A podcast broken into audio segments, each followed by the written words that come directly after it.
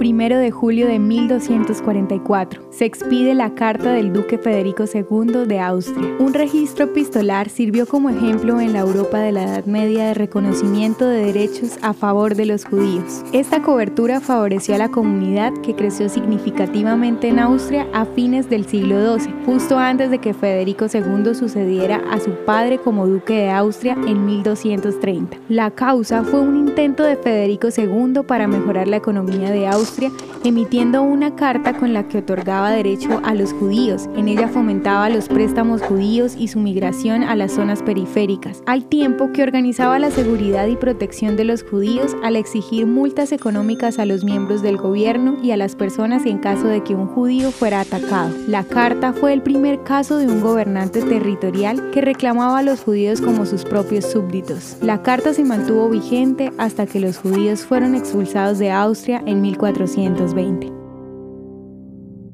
¿Te gustaría recibir estos audios en tu WhatsApp? Compartimos nuevos episodios todos los días. Suscríbete sin costo alguno ingresando a www.hoyenlahistoriadeisrael.com. Hacerlo es muy fácil. También puedes encontrarnos como arroba hoy en la historia de Israel en Instagram, Facebook, Spotify y otras plataformas digitales. Comparte este audio para que otros conozcan más acerca de Israel. Este proyecto es realizado por Philos Project. El contenido original de hoy en la historia de Israel fue provisto por el Centro para la Educación sobre Israel.